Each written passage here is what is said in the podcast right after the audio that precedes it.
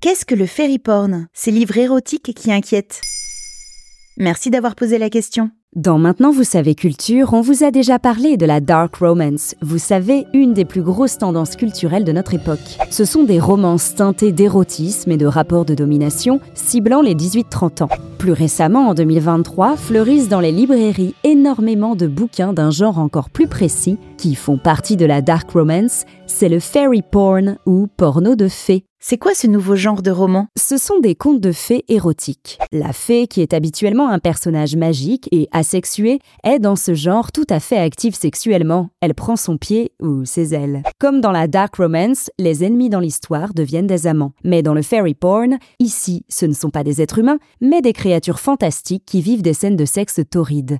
La fée peut être un homme ou une femme. La relation a généralement lieu entre une femme et une créature fantastique. En gros, c'est Twilight, mais en version hot. Quels sont les best-sellers du genre? Dans les plus gros succès, on peut citer Nectar of the Wicked d'Ella Field et la série A Court of Thorns and Roses, à Cotard pour les fans, de Sarah Jimas. Cette suite de romans raconte l'histoire de Fair, séquestrée à Prithian, royaume des immortels, par un aristocrate fée. La série s'est vendue à plus de 30 millions d'exemplaires dans le monde. Le hashtag Akotar cumule 7 milliards de vues sur TikTok et les mêmes relatifs à la série se déclinent par milliers sur Instagram. Le public féminin est le plus gros consommateur de ces livres, près de 60% des achats sont effectués par des femmes. La cible principale a entre 23 et 28 ans. À noter que ces romans sont très souvent lus en version originale, même en France. Pourquoi ce genre inquiète? Évidemment, car les fées et les personnages fantastiques sont habituellement très rattachés à l'enfance, l'innocence et le rêve. Ces créatures font partie des grandes histoires de notre enfance et ici le décalage peut questionner. Comme pour la dark romance, le style s'étend parfois au rayon jeunesse, tant dans les librairies que sur les réseaux.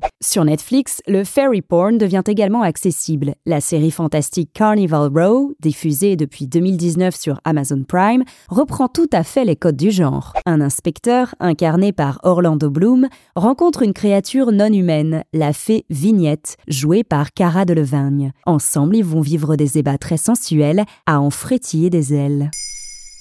Maintenant vous savez, un épisode écrit et réalisé par Carole Baudouin. Ce podcast est disponible sur toutes les plateformes audio. Et si cet épisode vous a plu, n'hésitez pas à laisser des commentaires ou des étoiles sur vos applis de podcast préférés.